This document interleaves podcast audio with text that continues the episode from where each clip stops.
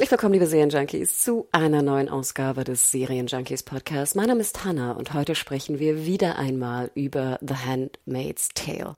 Und zwar sprechen wir heute komplett über die fünfte Staffel der Serie, also macht euch gefasst, wir werden alles spoilern komplett. Und ich habe mein Handmaids Compagnon in Crime, die liebe Christiane Attek, wieder einmal im Abstandsstudio. Moin Christiane.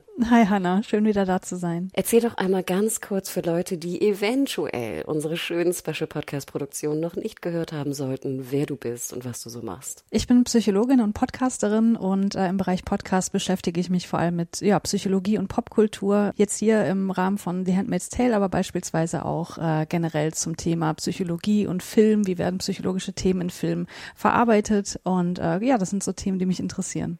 Wir danken unserem Sponsor Magenta TV.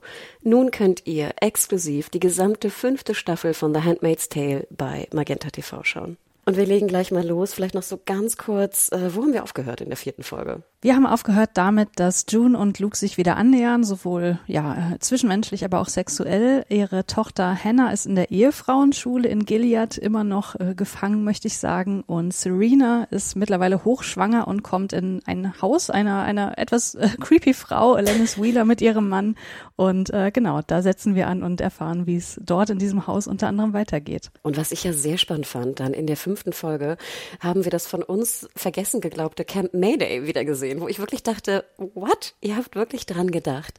Denn Camp Mayday meldet sich und sagt so, hey, wir haben ganz wichtige Daten und es muss jetzt irgendwie Luke, es müssen irgendwie Luke und June diese Daten also aus dem No Man's Land irgendwie rausholen, rausbeschaffen. Ach, Christiane, wie fandst du diese Szene, wo wir da im No Man's Land sind, wo wir den einen Soldaten treffen? Jaden, glaube ich, hieß er, Kegelbahn, Bowlingbahn.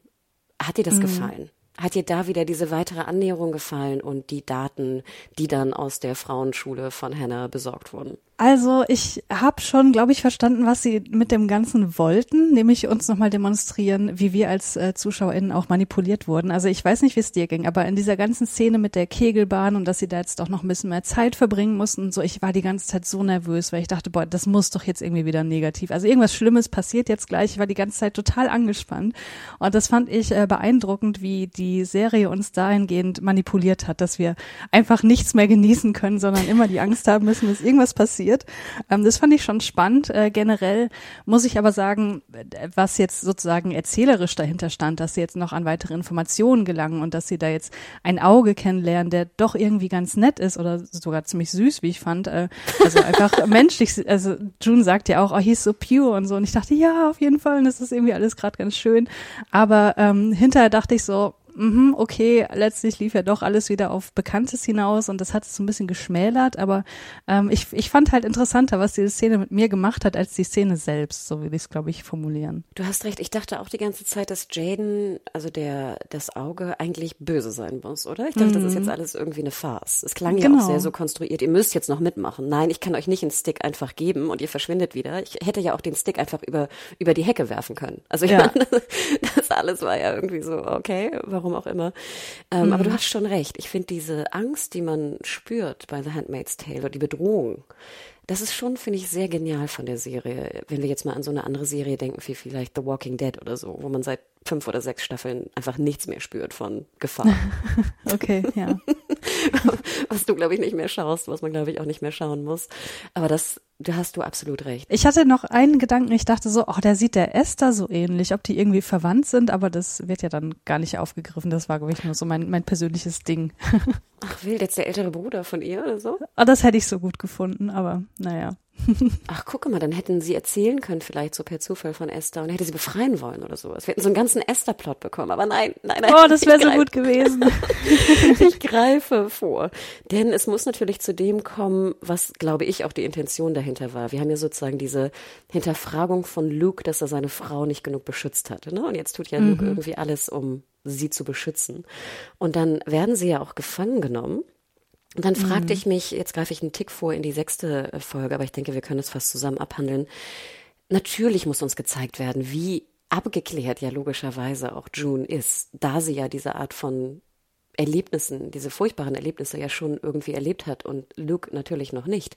Mhm. Ich muss aber sagen, ich glaube, das, was die Macherinnen dachten, was sie damit auslösen, hat bei mir irgendwie nicht so ganz funktioniert. Ich brauchte diese ganze Gefangenschaft nicht. Fandst du das gut? Mm, nee, da hatte ich auch wirklich gar keinen Spaß dran, weil das, das hat sich mittlerweile so angefühlt, als würden sie immer wieder die gleichen Themen hier durchkauen. Jetzt eben mit diesem neuen Element, das Luke das zum ersten Mal miterlebt, aber ich fand tatsächlich auch, dass das alles, also man hätte es komplett streichen können, es hätte nicht wirklich was geändert, weil dieser Plotpunkt von wegen, Luke fühlt sich verantwortlich, weil Serena ihm ja vorher auch nochmal gesagt hat, ja, du hast ja nie was gemacht, um Hannah zu befreien. Das war ja schon bekannt. Also das hätten wir nicht nochmal irgendwie ausformuliert gebraucht und da hätte ich mir auch auch an der Stelle auf jeden Fall äh, gewünscht, dass man sich da auf andere Dinge konzentriert. Weil das Einzige, was ich wirklich interessant fand an diesen ganzen Minuten, die wir da verbracht haben mit Luke und Serena, war die Szene, wo sie in diesem Transporter waren und er dann meinte, oh Gott, das ist hier irgendwie Gilead oder sowas. Und wir wussten ja auch nicht genau, wer eigentlich diese Soldaten-Dudes sind. Mhm. Wo sie dann sagt so, nee, es riecht zu so sehr nach Desinfektionsmittel. Deswegen sind wir ja. nicht bei, sind es keine Gilead Peeps. Und da ja. dachte ich so, ah, wie interessant. Oh Gott, das sind ja so Momente, die ich mir einfach generell immer wünsche, diese klassischen einfach Kleinigkeiten der, des Worldbuildings. Und da dachte ich mhm. mir so, oh, genial, davon möchte ich gerne mehr haben. Genau, denn wir gehen weiter zu Serena. Du hattest ja schon gesagt, dass sie also jetzt in einem Haus sich befindet äh, mit einem neuen Commander und seiner Frau. Es ist Commander Wheeler, wenn ich das richtig notiert habe, und mhm. seine Frau ist Alanis. Und du hattest ja schon in der letzten Podcast-Episode gesagt, dass es natürlich so eine Art von Spiegelung wieder ist, dass jetzt eigentlich Serena die Handmaid des Hauses ist. Also jetzt mm. hochschwanger. Ich habe sie leider nicht in Rot gesehen. Warum ja. nicht? Aber das ist auch wirklich das Einzige, was fehlt, oder? Weil ich finde, ansonsten sind die Parallelen so unglaublich in your face gewesen. Also äh, vielleicht auch nicht für jeden super aufmerksamen Zuschauer äh, so ersichtlich, aber ähm, ich fand zum Beispiel die Frisur, äh, die uns ja sehr sehr prominent gezeigt wurde von Alanis, die halt genau die gleiche Frisur war, die Serena früher getragen hat. Oder wie Serena das Treppenhaus hochgegangen ist, was eins zu eins so war, wie, wie äh, June damals das Treppenhaus hochgegangen ist. Also das war schon, schon sehr, sehr offensichtlich. Und ich dachte so, ach Gott, das wird Hannah gerade gefallen, glaube ich. Ja, mir fehlte fast noch so eine kleine Gravur in dem Zimmer, wo sie sich dann befindet, was auch hm. sehr ähnlich war, ne? Wo ich ja, dachte, ich glaube, ja. das Kreuz haben wir auch gesehen, oder? Diese das genau. Kreuz an der Wand. Ja. Aber du sagst, das ist eine Szene, die mir da sehr gut gefallen hat, weil ich sie nämlich auch furchtbar beklemmend fand, war die Szene, wo sie dann natürlich sich untersuchen lassen muss und der Arzt ins Haus kommt und sagt so, ja, wir haben hier so die ganze Birthing Suite, ne? Alles ist irgendwie mhm. vorbereitet. Du musst das Haus eigentlich nie wieder verlassen, ne? Du bleibst ja. jetzt hier. Ach ja, und übrigens können wir auch noch auf ein Date gehen. Oh, das war echt das Schlimmste, ey. Vor allem nach der Untersuchung, ey. Oh. Ich weiß gar nicht, was ich schlimmer finde, vorher oder nachher, aber ich finde alles schlimm. Ja, total. Und dann ist da aber so wieder so ein Moment, weil natürlich Serena ja auch sagt so, hey, was ist eigentlich los mit euch? Ich bin doch eine, eine Witwe. Ich bin mhm. doch sozusagen eine Witwe. Und dann heißt, sagt ja auch ähm, Alanis natürlich, nein, aber du kannst nicht als alleinerziehende Mutter dein Kind großziehen. Ja. Und dann fragte ich mich wieder, das ist so eine Sache, die ich immer so schade finde, weil ich finde, dann wirkt Serena immer so dümmlich als ob sie das nicht wüsste. Wo ich doch immer mhm. denke, das weißt du doch. Zum einen hast du dieses, diese Welt mitgebaut und die Regeln. Und du mhm. hast die mhm. Regeln ja die letzten, ich weiß gar nicht, wie viele Jahre wir uns jetzt schon drin befinden, aber es sind mehr als fünf. Weißt du ja. doch, dass es, dass es Witwen, muss es ja auch vorher schon mal gegeben haben, und alleinerziehende Mütter gibt es nicht. Und das finde ich so schade, weil dann wirkt sie dumm. Und ich denke ja immer, Serena ist vieles, aber dumm ist sie nicht. Ja, auf jeden Fall. Also da gab es einige Szenen, wo sie, ähm, ich würde nicht sagen dumm, aber so ein bisschen naiv einfach wirkt, wo ich auch denke, da müsste die Serie mittlerweile ein bisschen weiter sein. Ich habe mir das an der Stelle so erklärt, dass äh, sie da wahrscheinlich auch noch ein bisschen mehr so in diesem Glauben verhaftet ist, was Alanis offenbar und ihrem, ihr Mann überhaupt nicht so wirklich leben. Aber das, dass sie denkt so, ich, ich bin eine Witwe, ich muss jetzt erstmal um meinen Trau äh, Mann trauern. So, das ist ja auch irgendwie äh, wahrscheinlich in den christlichen Werten ein bisschen verankert, dass man da nicht gleich den nächsten nimmt, aber dass ähm, sozusagen diese äh, Ideologie von Gilead dem doch nicht wirklich hundertprozentig entspricht, dass soll uns hier erklärt werden, dass sie das immer noch nicht so richtig verstanden hat. Und das finde ich auch wirklich schade, das muss ich sagen. Vielleicht war das an der Stelle auch wieder ein bisschen zu sehr in your face, dass uns nochmal klar gemacht wurde, okay, es geht jetzt nicht darum, dass sie irgendwie irgendjemand äh, betrauern kann, sondern sie muss halt sich wieder zurück in das System begeben oder sie muss halt mit den Konsequenzen leben. Und die Konsequenzen wären eben, okay, das Kind wird dir weggenommen. Und das fand ich an der Stelle eben schon sehr, sehr arg konstruiert. Also mir war da sehr klar, okay, es läuft jetzt alles darauf hinaus, sie muss ihr Kind abgeben und zufälligerweise haben wir hier das perfekte Ehepaar, das es direkt umsetzen kann.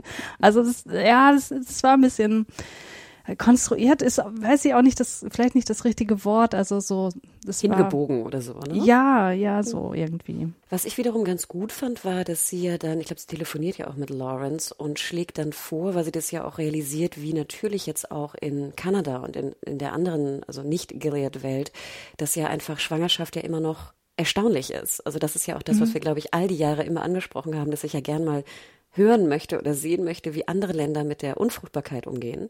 Mhm. Und hier mhm. haben wir ja auch die Szene, wo sie dann ja auch so äh, ver verehrt, vergöttert wird, ne, von anderen Frauen. Oh ja. Und dann kommt sie ja auf diesen natürlich auch sehr genialen und schlauen Gedanken, aus dem Welcome Center von Gilead eher so ein Fruchtbarkeitscenter zu machen, ne? Dass wir mhm. in Gilead es geschafft haben, halt die Fruchtbarkeit und die, die Menschheit zu, zum Überleben gebracht haben, mehr oder weniger. Und das fand ich wiederum eigentlich ganz schlau. Das war total schlau. Und dass äh, ihr das sozusagen auch wieder nicht zugute gehalten wird, sondern äh, sie da klein gehalten wird, das, äh, das kennen wir ja auch mittlerweile schon von Gilead, aber jetzt kommt's halt von diesem Typen Mr. Wheeler, der, der der das auch noch so kommentiert hat, ne? Und wo ich dachte so, Typ, du hast eigentlich überhaupt nichts zu melden, du bist nicht mal hier äh, in Gilead selbst drin. Aber äh, dass er sich hier auch so diese, diese eigene Patrouille, äh, diese eigene Grenzkontrolle privat aufgebaut hat, das ist alles so krank. aber äh, oh Gott, dieser Mr. Wheeler, ich, ich weiß nicht, ob ich so weit gehen würde, aber ich finde den schon mit am allerschlimmsten von allen Männern in der gesamten Serie. Und Ach, das, das haben sie schon wirklich gut gemacht, ihn so zu zeichnen, ja. Ja, was sehr schlau war, dass man ihn ja lange nicht gesehen hat. Ne? Ja, man, ja. Je länger du ihn nicht siehst und nur so von hinten siehst, denkst du immer so, oh Gott, was ist das für ein schlimmer Dude, ne? So mm. ungefähr. Ja, stimmt. Ich finde immer noch hier den Putnam mit den Urläubchen, glaube ich. Oh. der stört mich mehr. Ja, der ist ähm. auch furchtbar. Aber ähm, äh, ich würde gerne noch auf zwei ganz kleine Sachen aufmerksam machen. Wir kriegen ja immer mal wieder so so äh, Rückblicke in die Vergangenheit, ne? Und äh, ich fand es ganz erstaunlich, als wir ähm, Serena und ihre ähm, Kommandantin Kollegin Naomi da im Kinderheim sehen, die zuerst so offenbar gegen die Idee sind, sich Mägde ins Haus zu holen, wo ich dachte, hm, sind sie das wirklich oder sagen sie das nur, weil sie sagen müssen, aber eigentlich finden sie es schon ganz geil. Und ähm, die Serie bringt so einige kleine Szenen, die ähm, Serena so moralisch eher in so eine Grauzone bringt. Und das hat mich, das hat mich total, äh, das fand ich richtig, richtig gut, weil mich das ja immer am meisten interessiert hat. So, wo sind die moralischen Grauzonen hier? Und gerade bei Serena, äh, was eben auch nochmal zeigt, dass sie mehr ist als dieses naive Ding, das irgendwie nachquatscht, was Gilead von ihr will. Und äh, eine weitere Szene fand ich da ganz toll, als wir diesen Flashback sehen zu äh, Tante Lydia, die diese Mappen bringt mit den potenziellen Mägden. Uh. Ne? Ähm, wo auch so ein, so ein ganz kleiner Kommentar nur da war, äh, wo, wo Lydia meinte, ja, ja, Kommandant äh, Waterford hat ja die Mägde schon geprüft und die hier oh. fand er ganz besonders toll. Und ich, ich weiß nicht, wie es dir ging, aber ich bin naiverweise auf meiner Seite offenbar immer davon ausgegangen, dass die zufällig zugeteilt werden, die Mägde. Und What? dass natürlich die Männer da eine Vorauswahl getroffen haben, wen sie da besonders geil finden. So, das, ah, das, das war so, das war, war wieder so ein, so ein, ähm, so ein Worldbuilding-Mini-Ding, was mir so gut gefallen hat. Und wie Serena dann diese Akte demonstrativ weglegt, die, die Fred total toll fand. Das, oh, das war so gut. Aber gerade was die Grauzone von Serena angeht, ich glaube, wir haben es ja auch in der letzten Staffel angesprochen, dass wir ja aus der dritten Staffel diese graue Serena kennen und mhm. mochten oder liebten und dass man sie so ein bisschen vergessen hat in der vierten Staffel, ne? Und Anfang mhm. jetzt auch dieser Staffel, dass man immer so dieses June versus Serena aufbauen will. Ja. Aber ich gebe dir absolut recht. Ich finde natürlich die Hinterfragung der Wives, wo sie da eigentlich sind, muss ja auch kommen, mhm. wenn die sich drei Gedanken machen. Ja. Und da bin ich auch sehr dankbar, dass wir das gesehen haben. Ich glaube, es ging auch noch so um Adoption, ne? Genau, Als genau. Und das fand ich auch noch ganz spannend. Ich weiß nicht, ob du darauf geachtet hast. Ich habe mir die Szene extra zweimal nochmal angeschaut, dass die Kinder, die dort äh, offenbar zur Adoption freistehen, dass das keine weißen Kinder mhm, waren.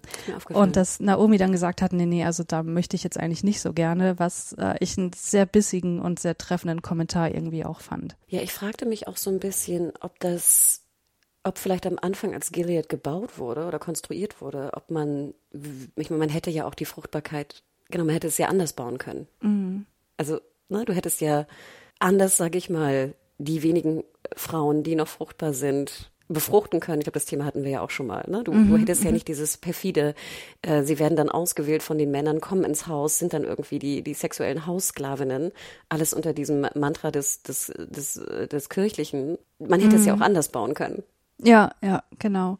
Und ich fand es an der Stelle aber auch nochmal so, so elegant gelöst, weil die, ähm, äh, die Bücher und, und Margaret Atwood, die äh, wird ja zu Recht, äh, glaube ich, hatten wir, glaube ich, auch schon mal drüber gesprochen, sehr stark dafür kritisiert, dass sie offenbar farbenblind ist und so Themen des Rassismus nicht wirklich auf dem Schirm hat und dass hier die Serie aber da eben ganz elegant so einen Punkt einfach so, so nebenbei einflechtet, ohne, ohne dass man das Gefühl hat, so jetzt müssen sie dieses Thema irgendwie ganz, ganz prominent einbringen. Das fand ich so gut. Haben wir denn schon eine schwarze Wife gesehen? Eine schwarze Wife glaube ich nicht, aber Handmaids, ne? Die äh, waren ja mehr oder weniger einfach selbstverständlich dort auch äh, zu kriegen. Aber Wives? Wives glaube ich nicht. Ich erinnere mich nicht, nee. Interessant. Aber du hast recht, diese Rückblicke, ich finde sowieso die Rückblicke an den Anfang von Gilead. Wir erinnern uns ja auch so an, ich weiß nicht, zweite oder dritte Staffel war das ja, glaube ich, auch, wo wir so die Anfänge von Serena sehen, wie sie diese Vorträge hält. Mhm. Oder die Anfänge von Emily, wo dann so die ne, wo, es um die äh, Gesetze geht gegen Homosexualität und sowas. Ich finde, das mhm. war auch immer sehr, sehr schlau. Ja, total. Und ich finde, das hätten sie ruhig noch mehr machen können jetzt in der fünften Staffel.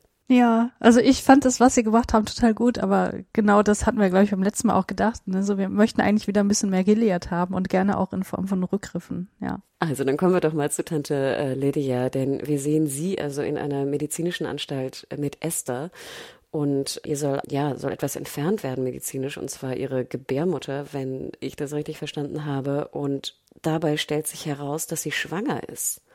Und da hatte mhm. ich wirklich, stand mein Mund offen und ich dachte mir so, oh shit, ich weiß, was passiert ist. Ja, ja, genau, erstmal das, ich weiß, was passiert ist, aber auch generell diese Idee von, wir nehmen ihr jetzt die Gebärmutter raus als Strafe und keine Ahnung, wird vielleicht bei einer anderen Frau noch eingepflanzt, weil man denkt, damit hängt die Fruchtbarkeit in Gilead jetzt zusammen oder so. Also einerseits dachte ich so, boah, das ist so Gilead, eigentlich sollte uns das gar nicht gruseln, aber diese Idee von, die Frauen sind nur ein Ersatzteillager ähm, und diese medizinischen Details, die machen das Ganze nochmal besonders unheimlich unheimlich. Und dann eben die Implikation der Schwangerschaft, weil wir genau wissen, dass es eigentlich nur aus einem äh, Incident herrühren kann. Ja. Und ich dachte auch in dem Moment, okay, ich glaube, ich verstehe jetzt auch natürlich Esther sehr viel besser, warum sie nachher Janine und sich vergiftet hat. Mhm. Ja. Also ich finde, das genau. macht es noch sehr viel deutlicher, weil ich glaube, ich hatte ja so ein bisschen Probleme damit, so ein bisschen. Mhm. Aber ich finde, jetzt denkst du so, ja, also, ach, nochmal die Frage, wissen wir eigentlich genau, wie alt Esther ist? Oh, das ist eine gute Frage. Ähm, ich glaube schon, dass das irgendwann mal gesagt wurde, aber ich habe es nicht auf dem Schirm. 16 vielleicht, 15, 16, so um den Dreh. Ich finde immer noch krass. Ich finde, sie sieht aus wie 14 oder so. Hm, also ich kann auch sein, ich, ich weiß es nicht genau, aber genau, da haben wir also sozusagen die Bestätigung, dass Ohrläppchen-Typ äh, Commander Putnam nicht nur Schokolade verteilt hat, sondern äh, auch seinen Samen, um das mal blöd auszudrücken. Boah, es ist so bitter. Es, und es ist so bitter, ja.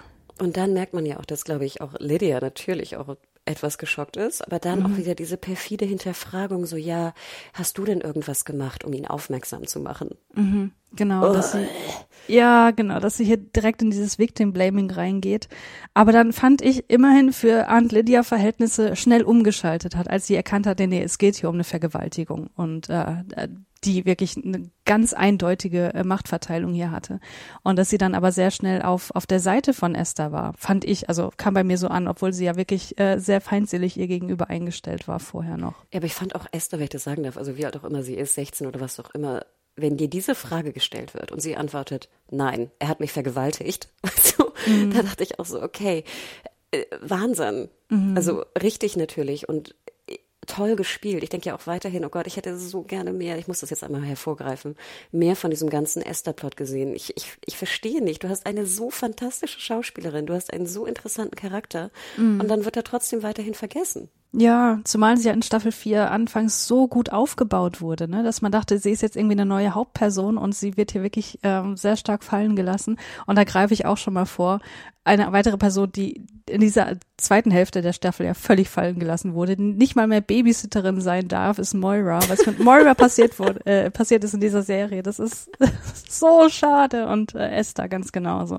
Obwohl ich dann noch dachte, okay, ich bin eigentlich ganz froh, dass ich Moira nicht mehr nur in der Küche stehen sehe und als Babysitterin. Also ja. Lass sie lieber ganz weg, denke ich. ja. so hart das klingt, aber ja, aber das ist äh, wirklich, die vergessenen super Charaktere. Ich glaube, da werden wir zum Fazit nochmal hinkommen. Mm. Du hast Commander Putnam aber schon erwähnt und wir hören ja auch seine perfide natürlich Antwort zu dem ganzen was da vorgefallen ist, Pff, ja, who cares, ne? Das ist doch sowieso mm. meine Handmaid. Sie wäre morgen meine Handmaid gewesen, ob ich sie jetzt vergewaltige oder nicht, egal.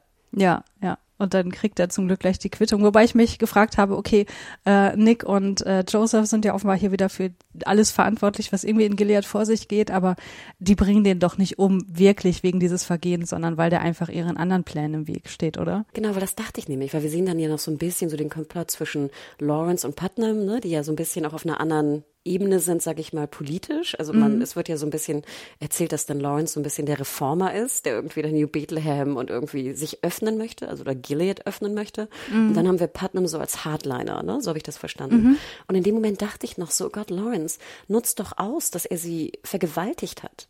Ich dachte mhm. das noch in dem Moment. Und dann passiert es ja auch. Ja. genau. Aber du hast schon recht. Vielleicht kommen wir einmal ganz kurz auf diese politische Situation von Gilead. Hast du verstanden, warum Lawrence unbedingt diese Öffnung möchte? Von New Bethlehem. Also nicht äh, bis zu dem Punkt, als er es wirklich explizit macht, dass das ähm, persönliche Motive sind, dass er wirklich aus aufrichtiger Scham und Schuld ähm, was Besseres aus Gilead machen möchte. Also er hatte, glaube ich, äh, an irgendeiner Stelle nochmal andere Gründe vorgebracht, dass irgendwie Gilead sonst untergehen würde, wo ich auch dachte, hä, warum? Äh, meint er, also ist, ist das, ist die ganze Ideologie gerade schon auf so wackeligen Füßen, dass sie da irgendwie konstruktiv mitarbeiten müssen, um die Leute in Gilead zu halten oder was steckt genau dahinter? Aber so richtig richtig verstanden habe ich es dann erst in Folge 8 oder 9, als es dann sehr explizit gemacht wird. Genau, weil am Anfang, als es als Thema war, dachte ich so, es kann nicht wahr sein, dass wir jetzt nachher irgendwie alle ziehen nach New Bethlehem und das ist dann so die, das Ende der Staffel. Ich wollte es nicht glauben. Ja. Aber du hast recht. Ich hätte, ich hätte mir am Anfang noch ein bisschen mehr Erklärung gewünscht, denn ich ja auch immer, ich mag immer gern, wenn es dann so politisch wird in Gilead und wir so ein bisschen auch verstehen, wie es zwischen den Nationen eigentlich steht. Aber du hast recht, nachher kommen wir nachher einfach nochmal dazu. Mhm. Dann kommen wir doch gleich mal zur, zur siebten Episode, die große Schwangerschaftsfolge von Serena. Sie schafft es sozusagen, die, das Haus der Warrens davon zu überzeugen, dass sie dabei sein muss, jetzt irgendwie, wenn Ezra June erschießt, weil June noch gefangen ist, ne, im No Man's Land. Mhm. Da sind wir gerade noch, genau. Wo ich auch dachte, pff, ja, ach, ich war eigentlich eigentlich ganz froh, dass sie es schafft, aus dem Haus rauszukommen. Das war mir ja. eigentlich wichtig. Aber dann, ja, sehen wir die, die große Szene, eigentlich die große Szene auf dem, auf dem Land. Ach, was denkst du zur ganzen Geburtsszene und zu dieser, sage ich mal, Zusammenführung von June und Serena im, in der Situation der Not? und der Geburt. Ich fand äh, diese ganze Geburtsszene grandios. Ich muss sagen, ich fand den Dialog zwischen June und Serena, vor allem der spätere Teil, äh, das das mit zu den Besten gehört, was die Serie jemals vorgebracht hat. Also ich war wirklich extrem begeistert. Ich habe mir die auch nochmal angeguckt äh, im Nachgang, um das nochmal nachvollziehen zu können. Und äh, ich fand es wirklich ganz fantastisch. Es fing tatsächlich auch irgendwie beinahe lustig an. Äh, also wenn, also wenn die beiden da stranden und diese Hütte in der, in der, Ferne sehen und dann äh, sagt äh, äh, June sogar noch, vielleicht ist da sogar eine Krippe drin. Und Serena sagt, oh, wie nett. Also so völlig unironisch auch. Das ist, das hat das Setting so gut gemacht. Und ähm, ja, diese ganze Geburt ähm, fand ich sehr gut inszeniert. Äh, die Schauspielerin Yvonne Strahovski hat ja kurz vorher selber ihr zweites Kind im Rahmen einer Hausgeburt zur Welt gebracht und äh, hat dann erzählt, dass sie diese Erfahrung auch mit in die Szene reingebracht hat. Und ich, ich fand schon, dass, es, dass man das gemerkt hat. Ich habe auch äh, mal in Internetforen mich ein bisschen schlau gemacht, wie andere Leute das so empfunden haben. Und ähm, da bin ich äh, gestolpert über einen Beitrag von einer Hebamme, die sagte, dass das so realistisch war, dass es so die beste Geburtsszene wäre, äh, mit der Geburtsszene von June äh, in der früheren Staffel, die sie so jemals gesehen hat. Und das, ähm, ja, ich, äh, es hat mir extrem gut gefallen. Oh, wow. Ich weiß nicht, ich war irgendwie nicht so begeistert, aber ich glaube fast, und da bin ich auch ein bisschen gemein jetzt auch zur Serie, ich habe das Gefühl, dass ich dieses Jahr so viele Geburtsszenen in Serien habe sehen müssen, mm, okay. dass ich irgendwie, weißt du, so ein bisschen fett ab bin, irgendwie damit. Verstehe. Und das, und das klingt jetzt, wie gesagt, das klingt, es macht natürlich nichts zur Serie und ich weiß, dass es unfair ist, das anzubringen, aber ich glaube, das war einfach so meine persönliche, ähm, ja, Problematik möchte ich nicht, möchte ich es nicht nennen, aber einfach, mm. Ach, ich weiß auch nicht. Also du hast recht, es hatte irgendwie so eine leichte Komik. Mhm. Ich hatte auch die ganze Zeit das Gefühl, das mag ich eigentlich immer ganz gern, wenn June auch so ein bisschen so einen bösen Zug bekommt. Ich dachte kurzzeitig, ob sie sie wirklich doch noch umbringt und das Baby einfach mitnimmt. Mhm. Und das finde ich eigentlich immer ganz interessant. Und ich dachte mir natürlich, nein, da kann die Serie nicht hingehen, ne? weil ja auch ja. Serena so verletzlich auch in dem Moment natürlich gezeigt wird. Und es ist ja auch sehr unweiblich, das zu tun. Es geht ja um diese Verbindung, ne?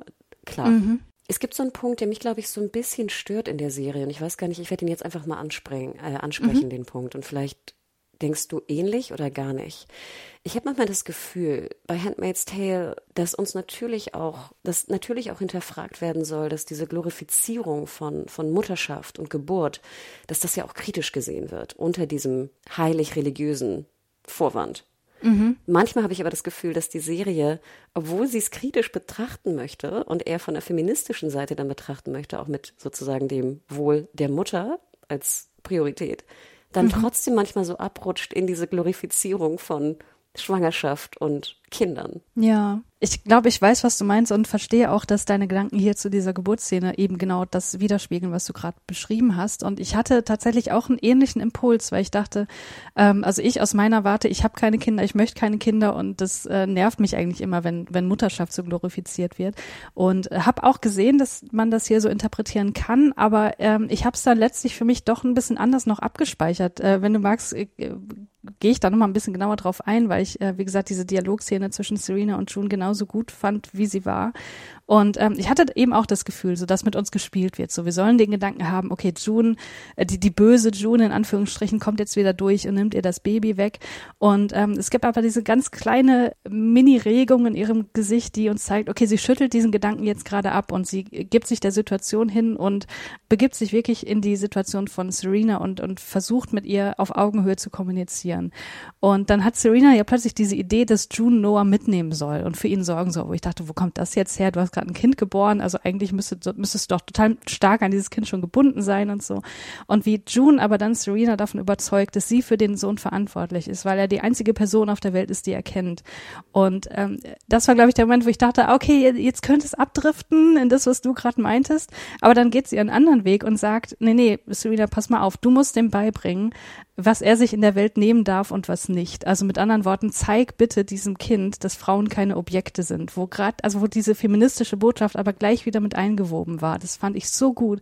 Und wie sie mit ganz wenigen Worten hier die komplette Ideologie von Gilead äh, zu Fall bringt. Das ist so fantastisch, weil wenn Serena dann sagt, ich will, dass er alles bekommt, was er braucht, und June einfach nur sagt, das wollen wir alle. Und äh, damit nicht nur gemeint ist, das, das wollen alle Mütter, sondern das wollen auch die Handmaids für ihre Kinder. Und du hast das verhindert und Gilead hat das verhindert. Und Gilead will, wird es auch dir wegnehmen. Und dass das dann dazu äh, führt, dass Serena so habe ich das zumindest verstanden, endlich erkennt, was Gilead wirklich bedeutet und was sie selbst dabei für eine Rolle spielt. Das fand ich wirklich, das fand ich so fantastisch und das sozusagen das, was ich mir beim letzten Mal habe ich dir erzählt. Ich, ich wünsche mir die alte June zurück. Ich will die böse June nicht und diese, äh, klar, sie muss irgendwie ein Trauma bewältigen, aber dieses nur von Rachegefühlen geleitet sein, das, das, ich will nicht, dass die Geschichte so endet und dass das hier sozusagen dass der Kipppunkt wieder da war und die alte June zu, zurück ist, die solidarisch handelt, das, oh, das hat mir so gut gefallen. Ich gebe dir recht, dass ich diese Solidarität zwischen den beiden Frauen ja auch immer mehr schätze als den Hass und die Rache mhm. und ne, das Gegeneinandersetzen der beiden.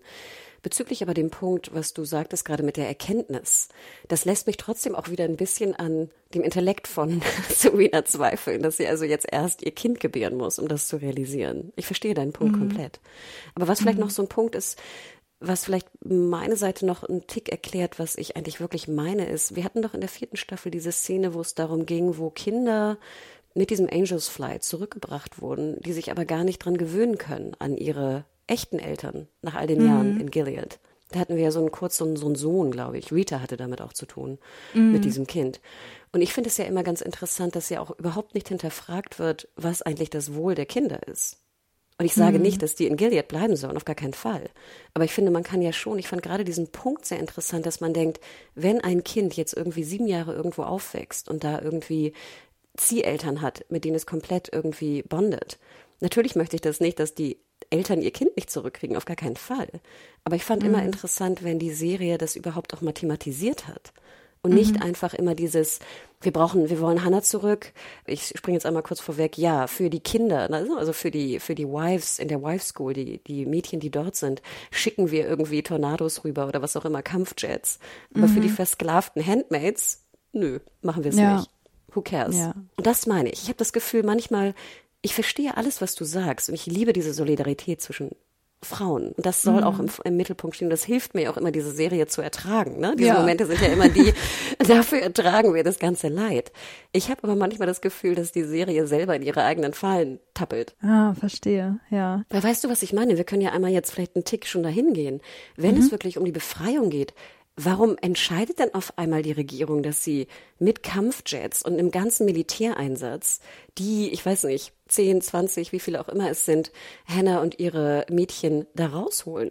Mhm. Wir haben hunderte von Handmaids in Gilead, die seit Jahren zwangsvergewaltigt werden. Ja. Ihr hättet die doch auch rausholen können. Genau, ich, also das ist, da habe ich auch wieder, das, das habe ich am allerwenigsten gemocht an dieser Staffel, diese zum Glück sehr kurze Storyline rund um diese gescheiterte Befreiung, wo man auf den ersten Moment an wusste, das wird scheitern, weil ja, also äh, genau, das, das kam mir halt äh, wieder super konstruiert vor, weil ich mich auch genau gefragt habe, warum könnt ihr das plötzlich? Warum konntet ihr das all die Jahre lang nicht? Und plötzlich, nur weil dort ein Video aufgetaucht ist, wisst ihr, wo, wo dieses Center ist? Also ähm, das, das kam mir alles sehr, also das fand ich extrem konstruiert und, und ähm, auch komplett überflüssig. Also dieses, wie immer wieder damit gespielt wird, Hannah könnte befreit werden. Nein, doch nicht. Ach doch, wir haben wieder einen Weg gefunden. Ach nee, doch nicht. Also das nervt mich total. Ähm, da finde ich die Serie auch wenig stringent, ehrlich gesagt. Und äh, genau mit den Gedanken, die du gerade geäußert hast bezüglich ähm, das, das große Ganze. Ne? Wie, wie können wir diese Befreiung von Gilead vielleicht ein bisschen logischer angehen, ohne dass ich von Politik wirklich eine Ahnung habe. Aber klar, das, das schwingt da die ganze Zeit mit und das kam mir auch äh, nicht besonders gut geschrieben vor. Ja, und ich glaube, dass deswegen, dass da die Hinterfragung wieder nach, ne, die Rolle der Mütter, der Frauen, der Handmaids versus die Rolle der Kinder. Und wie gesagt, nicht, dass ich jetzt klinge wie hier so eine Kinderhasserin oder so, auf gar keinen Fall. Ne, das ja. meine ich gar nicht. Aber wie gesagt, ich finde es gerade so interessant, wenn ich das Gefühl habe, dass die Serie die eigene Message, die sie geben will, dann auf anderer Ebene wieder so ein bisschen untergräbt. Mhm. Und das hat mich, glaube ich, gestört. Und es hat mich dann rückwirkend auch wieder für die Geburtsszene gestört. Und ich ah, glaube, ah, okay. du hast absolut recht. Hätte ich diese, diese komische, crazy Befreiungsaktion nicht gehabt, hätte ich, glaube ich, die Geburt sehr viel besser gefunden. Mm, verstehe. Okay. Hm. Aber interessant, ja. Ich glaube, die, über die Befreiung müssen wir gar nicht mehr nochmal reden. Ähm, Nö. wir sehen dann aber ja auch, sag ich mal, was mit Serena passiert. Und ich muss ganz ehrlich sagen, also ich, ich fand es fast ein bisschen schade, dass die, ähm, obwohl das auch ein bisschen on the nose gewesen wäre, aber Serena nach der Geburt kommt dann ja ins Gefängnis, also in, ne, in, in die mhm. Obhutschaft auch von, von der, ähm, von der Immigration, ne, von der, das muss man ja fast sagen, weil Luke sie sozusagen da äh, reinbringt. Und die Szene, wo Serena dann in so einem gelben Jumpsuit irgendwie abpumpt, ich dachte mir, so kann der Jumpsuit nicht rot sein. Ach ja. Ach, also so orangig, weißt du, wie bei Orange mhm. is the New Black. So, so, weißt du, das hätte ich, hätte ich hier irgendwie verpasst. Einfach nur, um noch einmal diesen leichten roten Farbton irgendwie da sehen zu können. Ja. Da können wir da auch schnell abgreifen. Ne? June besucht sie ja noch im Gefängnis und sie wird dann zurück in die Obhut der, der Wheelers gebracht. Commander Joseph, über ihn haben wir noch ein bisschen wenig geredet. Er besucht mhm. Serena ja auch. Mhm, genau, ja. Übrigens, äh, Commander Joseph in, in dieser zweiten Hälfte der Staffel, das ist alles so Gold, was er sagt. er hat so viele geile One-Liner, äh, unter anderem auch in, in diesem Treffen mit, mit äh, Serena. Also sie äh, sagt ja dann, na, die, die Wheelers versuchen mir Noah wegzunehmen und, und er versucht so ein bisschen äh, ihr wieder gut zuzureden. Also das war auch so eine Szene, wo ich dachte, da kommt Serena gerade wieder extrem naiv rüber. Aber was er sagt und wie er sagt, das ist so gut, weil wenn sie sagt, sie versucht mir Noah wegzunehmen und er hält einfach nur dagegen, naja, ist das nicht ein bisschen schwer, während er an deiner Brust hängt so? Und mehr habe ich zu deinen Brüsten auch nicht zu sagen. Es ist, ach, ich habe das so geliebt und genau. Also äh, fand, fand ich ganz, ganz großartig. Also generell äh, Commander Joseph und das ähm, äh, Commander Lawrence, ähm, dass wir jetzt wirklich mal erfahren und wir haben uns ja beim letzten Mal immer auch noch gefragt, so was sind eigentlich seine Beweggründe? Warum ist der Typ so komisch drauf? Was, was hat er für eine Agenda? Und dass wir das jetzt endlich mal erfahren, äh, dieser ganze Plan mit New Bethlehem und so und warum er das macht, das, oh, das hat mir sehr gut gefallen. Ja, wir hatten wahnsinnig viele starke Szenen und ich fand nachher sehr auffällig, dass diese beiden Episoden, wo er erstmal weiterhin diese perfekten One-Liner hat, aber auch, wo wir von seinem Charakter sehr viel mehr erfahren, auch seiner mm. Vergangenheit, dass die ja beide von dem Schauspieler in der Regie umgesetzt wurden, von Bradley Whitford. Ist dir mhm. das aufgefallen? Nee, ich, ich merke sowas immer selten, also generell so, so äh, dass andere Leute Regie übernommen haben, aber das äh, passt natürlich auch ganz gut, ne, dass er hier eben vielleicht auch ein bisschen mehr Freiheit hatte und ein bisschen mehr Zeit auf die Szenen verwenden konnte. Keine Ahnung, aber fand Total. ich gut. Und wir sehen ja auch diese wahnsinnig, die hat mich wirklich auch berührt, diese Szene, wo er ja auch wirklich weint Ne? Ja. Er weint. Und es geht, glaube ich, um seine verstorbene Frau. Ja, genau. Also genau, das, das kommt später erst äh, in der nächsten Szene, wo er dann ähm, Eleanor, Eleanor, nee, wie hieß sie? Ich kann diesen Namen nicht aussprechen. Eleanor. Hm. Eleonore? Auf jeden Fall äh, seine verstorbene Frau erwähnt und äh, June dann sagt so, sorry, aber die hat dich gehasst. Ich habe mit angesehen, wie sie stirbt und ich habe nichts getan, wo ich dachte, boah June, warum sagst du das jetzt? Der Typ, der ist gerade schon total fertig und wie er dann aber reagiert, ne, dass er einfach nur sagt, ich wusste, dass du was damit zu tun hast und Eleanor würde trotzdem wollen, dass ich dir mit Hannah helfe und ich dachte so, wow, äh, das fand ich so eine reflektierte Reaktion. Ähm, also die fand ich so, so aufrichtig. Da, da waren meine Zweifel, dass er vielleicht diese ganze Schuldgeschichte mit, ich, ich habe verstanden, was ich mit Gillian gemacht habe. Ich versuche das irgendwie wieder gut zu machen, ähm, wo ich auch immer noch Zweifel hatte, meint er das jetzt wirklich ernst? Also, aber das war der Punkt, wo ich dachte, nee, der meint das wirklich ernst. Ähm, der versucht, sich von seiner Schuld reinzuwaschen. Ähm, deswegen ist das vielleicht auch nicht ganz selbstlos, dass er da so reagiert hat in diesem Gespräch, aber äh, da hatte er trotzdem so voll meine Bewunderung, als er auch meinte, so, entweder ich glaube daran, dass ich was besser machen kann, oder ich kann mich gleich umbringen. So, was ich, oh, oh da, da, so, da, da ist mein Herz äh, gebrochen. So. war schon sehr, sehr gut.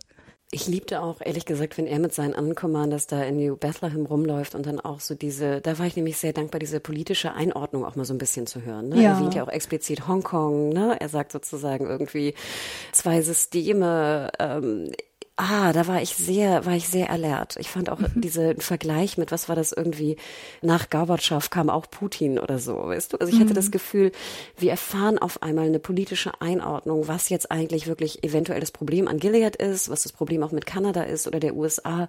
Und wir versuchen jetzt daraus irgendwie ne, etwas Neues, Reformiertes eventuell hinzubekommen mhm. von Lawrence und seiner, sag ich mal, doch sehr einflussreichen Bagage. Mhm. Ich hatte trotzdem noch ganz kurz Hoffnung, dass er doch noch Serena heiratet und dass die zusammenkommen. also zusammen zumindest in einem Haus zusammenkommen und dann zusammen die Reformation planen können. Ja, habe ich gar nicht mehr dr drüber nachgedacht, weil dieses Thema Serena und, und Lawrence, das war für mich komplett abgehakt. Ähm, aber ich fand es äh, tatsächlich ganz gut, diese politische Agenda, die du jetzt hier nochmal geschildert hast, dass das diesem aufkommenden Anti-Amerikanismus in Kanada, ähm, das auch, also das, das ist ja miteinander verbunden, weil ich dachte so, warum sind die Kanadier jetzt auf einmal so feindselig? Das wurde vorher noch nie erzählt. Das kam so ein bisschen für mich aus der Kalten und ähm, dass uns aber klar gemacht wurde, nee, das ist eine Entwicklung, die in der Dynamik zwischen diesen beiden Staaten ähm, irgendwie zutage kam und dass Gilead darauf jetzt auch irgendwie reagieren muss. Ähm, das hat das für mich dann auch wieder ein bisschen rechtfertigt, weil ich dachte so, bauen die das jetzt nur ein, damit, ähm, damit ähm, June irgendwie einen Grund hat, aus Kanada jetzt wieder wegzugehen. Aber ähm, dadurch, dass, dass Lawrence das hier nochmal so ein bisschen erläutert hat, hat, also hat das für mich dann auch wieder gepasst. Obwohl ich auch ein bisschen schmunzeln musste, dass gerade Kanada so reagiert. Ja, ja, was ja. doch ein bisschen so, okay. Nee, aber du hast recht, da war ich auch sehr, sehr dankbar. Ja, denn, also wie gesagt, mein Power Couple, also jetzt nicht sexueller oder, oder ähm, emotionaler Natur, sondern ich hätte einfach wahnsinnig gern dieses Power Couple gesehen zwischen mm. Serena und Lawrence, mm. ändert sich, denn natürlich, die neue Witwe Mrs. Putnam soll verheiratet werden mit Commander Lawrence. Mm. Und da musste ich wirklich lauthals lachen, wo sie so fragt, so, ja, ist das ein Heiratsantrag? Ja. ja. Ach ja, also ich habe auch tatsächlich gar nicht mehr an sie gedacht und, und äh, fand es aber irgendwie ganz nett, dass sie hier nochmal ein bisschen mehr äh, Screentime bekommen hat, weil im Grunde finde ich sie auch eine sehr, sehr spannende Person. Also gerade mit nochmal mit diesem Rückblick, ne, mit diesem Adoptionscenter und ihre ganze Entwicklung, was sie da wahrscheinlich auch mit, mit ihrem Ehemann äh, Putnam so mitmachen musste und, und dass sie dann hier letztlich da landet, wo sie landet, in diesem ultra hässlichen Hochzeitskleid. Äh, das fand ich schon gut. Ich, ich hoffe, wir kriegen doch nochmal ein bisschen mehr von ihr zu sehen. Total. Und ich war sehr dankbar, dass wir auch so eine andere Wife noch, dass sie an diesen Charakter gedacht haben. Ne? Mhm. Da war ich doch wirklich dankbar und wie gut es tat, das stimmt. Ja. Aber dann würde ich fast vorschlagen, kommen wir zum großen Finale, oder? Wir sind ja. da. Ja. ja, wir haben dann, wie gesagt, den, äh, den großen, den Anschlag hatten wir bei dem Memorial. Ne? June ist jetzt auf einmal, ähm, ne, packt sich ihre, ihre sichere Sch äh, Schussweste an. Die Folge heißt auch Safe, natürlich sehr äh, bedeutsam. Und ich hatte das Gefühl, dieser Anfang der finalen Folge war fast so ein bisschen wie so ein Horrorfilm inszeniert. Denn auch mhm. Elizabeth Moss ist ja in, hat ja auch in sehr vielen Horrorfilmen mitgespielt, gerade so auch kleineren Produktionen. Und da dachte ich mir so ganz kurzzeitig so, okay, entweder sind wir hier in einem Traum oder ist das jetzt wirklich, was da passiert? Denn wir sehen dann ja diese doch Szene, wo ich auch wirklich so in mich zusammenzuckte, wo sie dann also angegriffen wird von dem Autofahrer und da über ihre Hand gefahren wird. Als jemand, der leider schon sehr viele Handverletzungen hatte in meinem Leben, das tat richtig weh. Ja, ja. Und ich fand, das war sehr gut inszeniert. Auf jeden Fall. Also das fand ich auch herausragend, diese 360-Grad-Schwenkszene so um June herum, wo man so merkt, so irgendwas ist gerade komisch. Irgendwas ist, ist, ist es gerade ganz merkwürdig. Es sind nur Umzugswagen irgendwie unterwegs. Die Leute ziehen aus Kanada weg. Was ist da los? Und dann dieser ähm, Typ, der mit dem Auto angefahren kommt, ja, fand ich grandios inszeniert. Und dann haben wir natürlich weiterhin Luke, der also der große Beschützer ist. Ich habe das gar nicht so schnell verstanden, dass er den dann ja halt umgebracht hat, oder? Also er hat ihn getötet da. Er hatte ja auch, eine, glaube ich, eine Baseballkeule dann in der Hand oder sowas und er tötet ihn, ne? Ja, also ich habe so verstanden, dass er äh, zu dem Zeitpunkt noch nicht tot ist, sondern dann irgendwie im Krankenhaus verstorben ist an den Folgen dessen, wie, wie Luke ihn verprügelt hat. Aber genau, er ist auf jeden Fall in Anführungsstrichen schuld daran, dass dieser Typ jetzt tot ist und äh, das wird ihm ja dann auch nochmal zum Verhängnis. Aber fand ich auch schon krass. Also ich denke, du musst ja auch erstmal jemanden totschlagen. Ja, ja.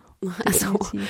fand ich auch schon krass. Aber wir sehen dann ja auch Nick, über den wir noch gar nicht gesprochen haben jetzt in diesen sechs Episoden, der auch nicht so viel zu tun bekommen hat.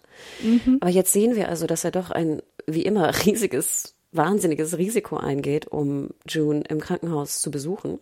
Er möchte auch nicht von äh, Trollo, natürlich macht das möglich, er möchte nicht, dass das auch verraten wird. Was denkst du zu Nick und dieser, sag ich mal, doch, äh, ja, glorifizierten Liebe, die er wohl immer noch empfindet gegenüber June und dafür auch alles riskiert, unter anderem auch seine Frau und sein noch ungeborenes Kind. Ja, das, das ist so eine Storyline, die mir nicht so wirklich gefallen hat, weil wir haben ja beim letzten Mal auch schon gesagt, oh, Rose heißt ja seine Frau. Irgendwie ist sie schon ganz süß und die scheinen sich ja auch wirklich zu lieben und jetzt ist sie auch noch schwanger und ich hätte mir wirklich gewünscht, dass er mit ihr irgendwie glücklich wird und möglicherweise, das, ist jetzt wirklich Fantasie, aber wenn, wenn June und Luke und Hannah und äh, Nicole wirklich in, ähm, in New Bethlehem. wohnen würden, nebeneinander, neben Nick und Rose und alle eine glückliche polyamoröse Familie bilden.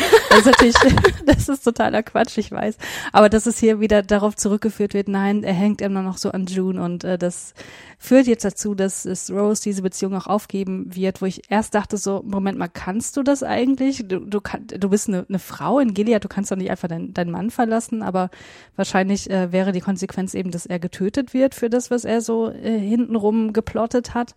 Was ich aber nicht verstanden habe, was es wurde von einem Deal gesprochen, ein Deal zwischen Nick und und Trello und ich habe das äh, auch beim zweiten Mal gucken nicht verstanden, was was damit gemeint war. Ich hätte das so verstanden, die haben ja lange darüber gesprochen, oder ich glaube Trello und June, ich weiß gar nicht genau, ich glaube die beiden haben darüber gesprochen, dass ja eigentlich Nick, Nick defekten soll. Also er soll eigentlich ja überlaufen.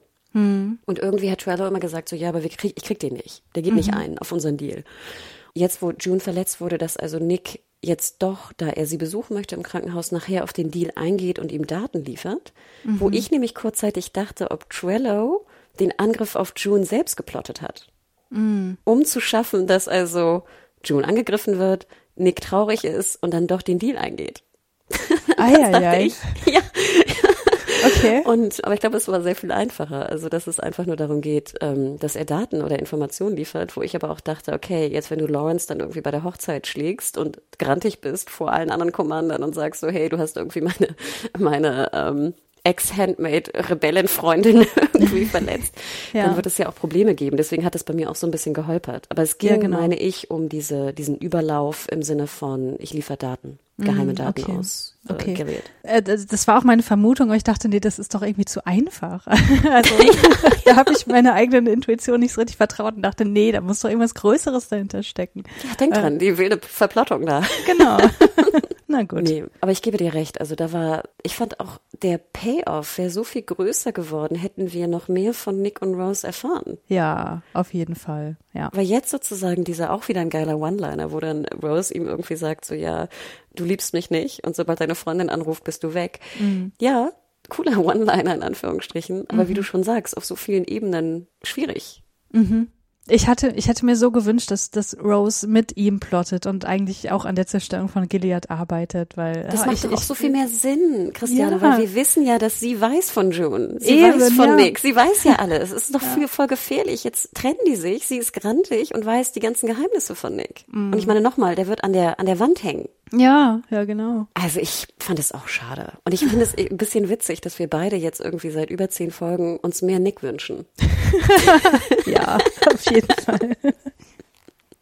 Denn ich glaube, wir können schon vorweg sagen, also ich glaube, das Ende ist ja auch, dass Nick dann im, ne, im Gefängnis ist. Mhm. Aber ja, du hast es schon gesagt, also die, die Hochzeit ne, von Lawrence und äh, Naomi. Naomi, stimmt, auch cooler Name. Mhm. Ja, kommen wir nochmal zur Hochzeit und eigentlich äh, diesbezüglich natürlich auch zu Janine und Tante Lydia. Mhm.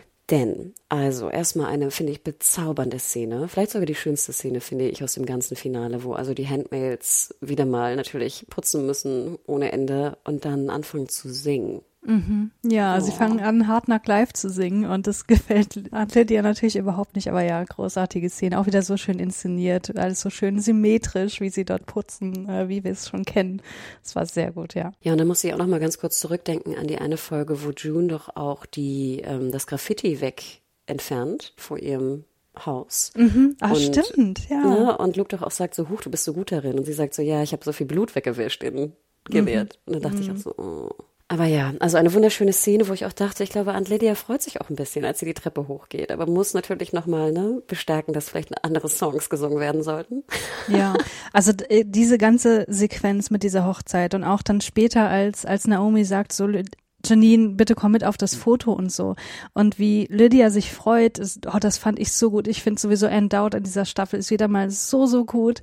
Und du merkst so diese kleinen Momente der Freude, weil, äh, wo alle wissen, das ist so fragil, das kann gleich wieder ganz anders aussehen. Wie sehr sie sich daran erfreuen, dass, dass Naomi hier, äh, ja, wirklich, ich finde, wirklich Güte zeigt und sagt so, nee, ich, ich oder ich habe zumindest ihr geglaubt, dass sie möchte, dass es hier jetzt alles irgendwie ein bisschen menschlicher abläuft. Was sie dann natürlich wieder kaputt macht, indem sie äh, Janine dann doch wieder auf Joseph nennt, was äh, so heartbreaking war. Aber ich dachte, darüber wären sie wirklich hinaus gewesen. Aber diese kleinen Momente, Momente der Freude und wie dann die, die Gesichter aufleuchten und so und gerade bei Lydia, oh, das fand ich so, so schön. Ich hätte mich gefragt, ist es wirklich das auf Joseph? Weil ich dachte mir, Janine muss doch klar sein, dass wenn sie als Handmaid wieder in ein Haus kommt, dass sie diesen Namen kriegt, wie alle mhm. anderen Handmaids. Ich dachte mir eher, dass es dann auch dieser Zusammenhang ist, dass sie ja dann ja auch erfährt, dass June angegriffen wurde. Mhm. Und ich hatte das Gefühl, mhm. dass dann ja auch so der Moment wiederkommt. Ich meine, wir kennen ja auch Janine, die hat ja mit, mit June ja auch lange gekämpft. Also das sind ja auch zwei kämpfende Frauen, ja. Dass dann wieder die Erinnerung kommt, dass sie sagt, so, okay, ich möchte jetzt nicht wieder, dass alles von vorne beginnt. Genau, genau. Das kommt dann sozusagen noch obendrauf, dass sie von June erfährt und dann auch gleich so fragt, so meine June? Oh, das, das war, oh, das, da ist auch mein Herz wieder gebrochen, weil man merkt so, okay, plötzlich ist die in Anführungsstrichen alte Janine auch wieder da. So diese ganze Gehirnwäsche war offenbar noch, doch nicht ganz erfolgreich und dass sie dann weggebracht wird und, und Lydia sich wehrt, aber auch merkt, dass sie vollkommen machtlos ist und so.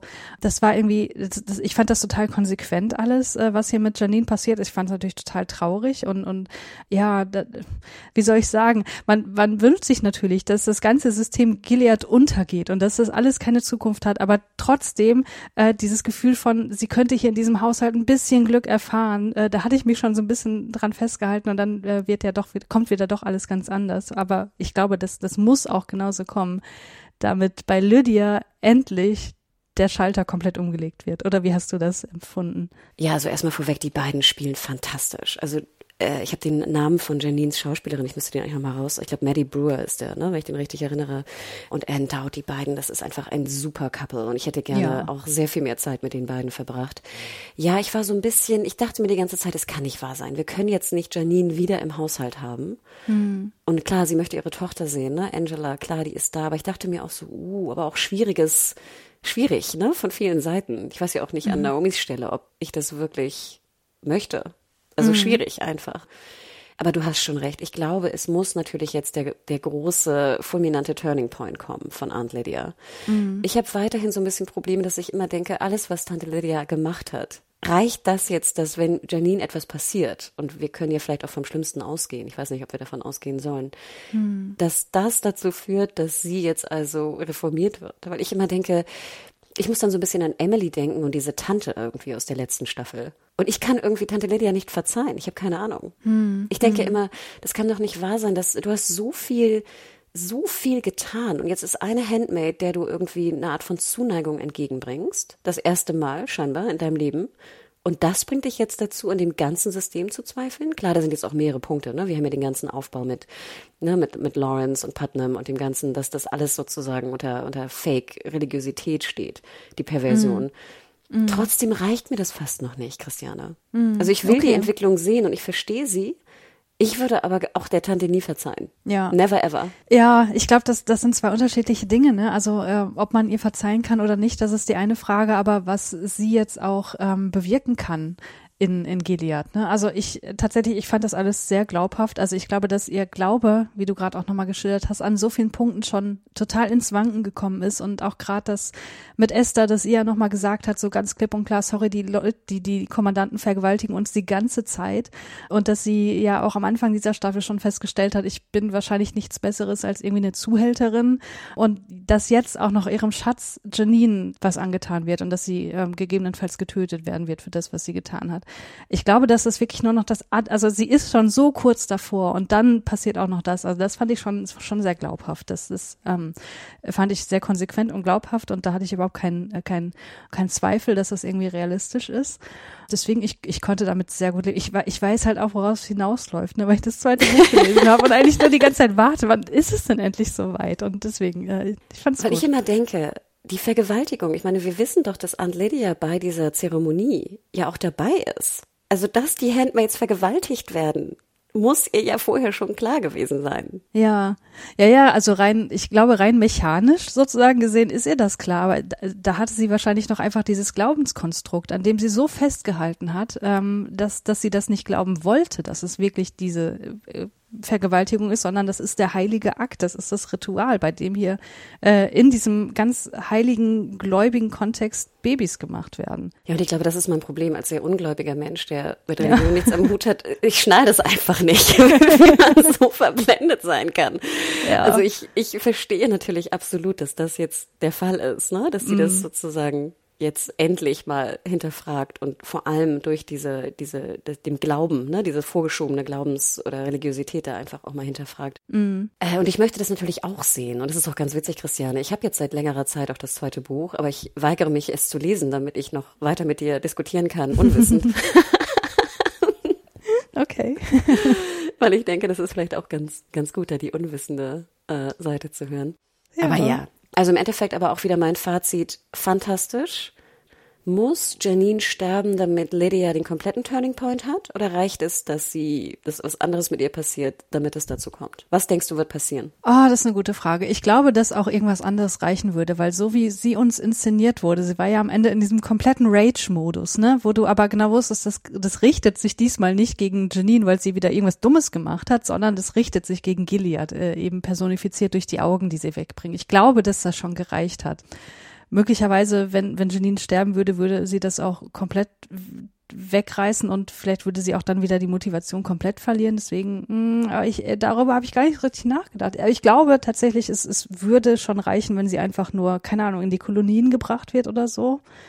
Also nur, da würde sie ja auch sterben, so wenn wir mal ehrlich sind. Aber ähm, ja, und denke mal dran, es gibt, gibt ja noch Schlimmeres. Wir haben ja auch gehört, dass es ja. diese komische Magdalene Colony oder irgendwas gibt. Oh Gott, mhm. ja. Ja. ja, okay. Letzter Punkt dazu noch. Es wird ja auch explizit gesagt, dass Commander Lawrence das befohlen hat. Mhm. Was denkst du? Unser favorite reformierter Lawrence. Ist das noch unser favorite reformierter Lawrence? Vermutest du da auch wieder einen Plot? Ich meine, er, aha, wenn er das, äh, wenn er dahinter stehen würde, weil er weiß, das würde Lydia jetzt auch wirklich äh, um, um, wie sagt man denn, umdrehen? Mhm. Und sie würde dann vielleicht auch äh, mehr gegen Gilead arbeiten, ob das auch hier instrumentalisiert wäre. Oh, das würde mir schon wieder irgendwie gefallen. Mir auch. Aber eigentlich, eigentlich, eigentlich will ich das nicht. Ha, schwierig. Aber das, das, das macht es halt so spannend. Ne? Wenn wir diese ganzen moralischen Graustufen nicht hätten, müssten wir uns diese Frage nicht stellen. Aber wir können sie uns stellen und das finde ich so toll an der Serie. Dann kommen wir zum letzten Part, ist es glaube ich schon des Finales. Und zwar sozusagen jetzt die große Flucht. Wir hatten den Eingang von Junior schon berichtet und jetzt kommt es also zur sehr, sehr, sehr, sehr schnellen Flucht aus Kanada, wo ich mhm. auch dachte, das, was du eingangs auch schon sagtest, wir haben jetzt so viele Folgen um die Befreiung von Hannah gekämpft und da musste ich fast ein bisschen lachen, als es hieß so, was ist mit Hannah? Wir sind ganz weit weg in Hawaii. Ach, egal wir fliehen. Ja, ich muss sagen, ich hatte wirklich Probleme mit dieser ganzen äh, Fluchtszene. Erstens, äh, es kam mir halt total unrealistisch vor. Warum können sie jetzt einfach mit dem Zug wegfahren? Warum äh, sorgt Trello dafür, dass sie da hinkommen?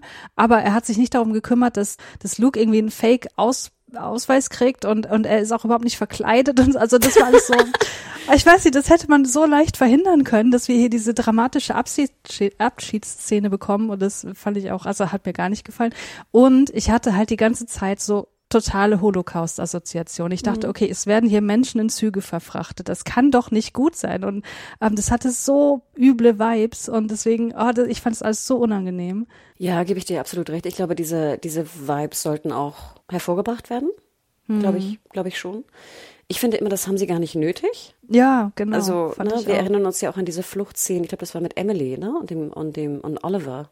Am Flughafen, mhm. glaube ich, war das, oder? Wenn ich mich recht erinnere. Mhm, genau, ja. Die ich fast, die ich sehr viel eindringlicher fand, weil es da halt nicht so on the nose war. Ich finde immer manchmal verliert Handmaid's Tale so ein bisschen die Subtilität. Mhm, und dann kippt es leider bei mir auch so ein bisschen ins, oh. ähm, ich fand auch leider, dass das CGI relativ schlecht aussah von dem Zug. Ja, ja. Das zog mich da auch ein bisschen raus, wo ich denke, das hätte man auch, finde ich, für irgendwie die Authentizität ein bisschen besser machen können. Aber ja, dann kommt es natürlich zu der großen Abschlussszene. Ich muss auch sagen, dass sie bei mir leider emotional nicht funktioniert hat. Ich dachte mir die ganze Zeit, oh Gott, bitte, bitte, Luke, bleib weg und ich möchte dich nicht wiedersehen. Sorry, bin ich zu hart? Nee, du bist nicht zu hart. Tatsächlich, Hannah, ich musste sagen, du hast mir Luke so ein bisschen versaut. ich war ja noch bis zur vierten Staffel so totaler Luke-Fan, dachte, oh man, der Typ liebt sie so und bla bla. Und die hatten so eine schöne Beziehung. Und ich habe mich da wahrscheinlich auch so ein bisschen selbst rein projiziert und, und seitdem du gesagt hast, dass du Luke nicht magst, fällt mir so alles Negative an, an ihm so besonders auf. Und das hat jetzt hier in dieses, dieser ganzen Staffel auch äh, immer, äh, war, war das immer so, deswegen hatte ich jetzt in dieser Abschiedsszene, ich war nur genervt, ich dachte, boah, wie lange zieht sich das jetzt bitte noch hin? Könnt und warum schaut ihr euch an? So telefonieren Menschen nicht, die gucken auch mal zu Boden, dachte ich, Andi, die schauen sich wahrscheinlich gerade wirklich noch an. Also äh, ich hatte da so Gedanken, die mit dieser Szene und der Emotionalität gar nichts zu tun hatten. Also es hat bei mir auch überhaupt nicht funktioniert, muss ich sagen. Ich habe die ganze Zeit gedacht, wo ist denn jetzt das Kind? Das sieht man irgendwie ganz komisch nicht. Stimmt, ja. Und dann dachte ich mir ja immer, wie gesagt, als jemand, der doch sehr schwierige Handverletzungen hatte, dachte ich die ganze Zeit, du wirst auch kein Kind heben können, wenn du gerade deine Hand gebrochen hast. Mm. Ja, auf jeden Fall. Ja, aber man sieht dann auch, dass sie es auf der, auf der anderen, auf der andere Hand drückt. Aber da musste, da musste ich dran denken, komischerweise. Aber dann, ja, kommt der große, große Cliffhanger-Moment. Wir hören ein anderes schreiendes Baby. Hast du es ja. erwartet oder nicht? Ich habe es erwartet, weil wir haben Serena in der ganzen Folge ja irgendwie noch gar nicht gesehen. Und ich dachte, wann kommt denn Serena endlich zurück? Und natürlich in der allerletzten Szene steht sie auch in dem Zug mit ihrem Baby. Und ich, ich fand es wieder mega konstruiert. Das ist irgendwie so das, das Wort, was ich am meisten benutzen möchte für, für diese zweite Hälfte der Staffel. Staffel, aber dennoch, äh, es hat für mich funktioniert, weil ich dachte, okay, jetzt sind sie wirklich in einer Situation, in der sie sich beide mal auf Augenhöhe begegnen können, weil alle bisherigen Machtverhältnisse sind völlig ausgehebelt. Es sind einfach nur zwei Frauen, die beide auf der Flucht sind, beide mit Kindern. Und dann diese Frage von Serena, hast du eine Windel für mich? Boah, ich fand das so gut. das, das, hat mir so gut gefallen. Ich muss auch sagen, ich, du hast schon recht, wir haben es ja auch gar nicht mehr erwähnt. Ne? Serena läuft ja dann aus dem Fruchtbarkeitscenter sozusagen weg oder flieht. Genau. Ich muss auch sagen, dass ich mich sehr gefreut habe, habe. Ich hatte es komischerweise gar nicht erwartet. Du hast recht, irgendwie haben wir Serena gar nicht gesehen. Ich hatte sie dann auch kurzzeitig auch mal vergessen. Also ich fand auch, das mhm. war ein sehr, sehr cooles Zusammenbringen. Also ich möchte ja, dass die beiden zusammenarbeiten. Und ich dachte mir auch, wie interessant, wenn du, dass du auch jemanden hast auf der Flucht, ne, logischerweise. Mhm. Also gerade wenn du nur einen Arm hast. Also ähm, ja. nee, ich war sehr, sehr dankbar, äh, dass die beiden da wieder zueinander gefunden haben. Dann wurde mir leider die Szene so ein ganz bisschen madig gemacht, weil ich fand auch, dass Strahowski dann so die letzte Szene einen coolen Blick hatte. Den Blick von June konnte ich aber wieder so ganz kurz nicht deuten. Ja, das stimmt. Also diesen letzten Blick von June hätte ich auch nicht gebraucht. Ich hätte auch nicht diesen ultra pathetischen Schwenk aus dem Zug heraus gebraucht. Ah, das war wieder so ein bisschen sehr, sehr künstlich. Also da, da hat das CGI eigentlich gar nicht mehr funktioniert. Da hätten sie ein paar Sekunden früher aussteigen müssen, ja. aber nee, also prinzipiell bin ich schon völlig okay mit dem Ende, ja. Ich glaube auch, ne? Das war's. Also, vielleicht noch ganz kurz so das Fazit zur, zur Staffel. Also ich bin, ich bin auch sehr dankbar, dass wir jetzt die beiden zusammen haben. Ich brauche keinen Look mehr. Sorry, dass ich ihn dir so madig mhm. gemacht habe, aber ich musste irgendwann zwischendrin auch mal an dich denken und dachte so, na, magst du Luke noch? ich muss aber weiterhin das, was wir jetzt auch schon so oft gesagt haben, und ich muss es leider nochmal sagen. Ich denke immer so, liebe Serienmachenden, denkt doch mal dran, was für fantastische Charaktere habt, ihr habt. Denkt an Esther, denkt an Rita, die glaube ich auch nur zweimal irgendwo lang lief. Mhm. Ich glaube, bei der Flucht war sie auch noch einmal ganz kurz zu sehen denkt an Moira, denkt an, wie gesagt, wir wollen mehr Nick, wir wollen, ich will jeden mehr haben als nur 80 Prozent June und jetzt auch mhm. June und Luke in dieser, in dieser Staffel. Und ich finde es sehr schade, weil das hat die Staffel leider für mich, das waren für mich immer die schwächsten Szenen, die June und mhm. Luke Szenen. Auf jeden Fall, das, da würde ich dir absolut zustimmen. Ich fand die stärksten Szenen, wie gesagt, die Geburtsszene, was aber auch an, an Serena in allererster Linie lag. Die ganzen Szenen mit Commander Lawrence. Ich fand es sehr gut, dass wir durch diese ganzen Rückblicke immer ein bisschen hingeschmissen bekommen haben bezüglich Worldbuilding, doch noch ein paar Details zu Gilead, die uns vielleicht nicht ganz bewusst waren.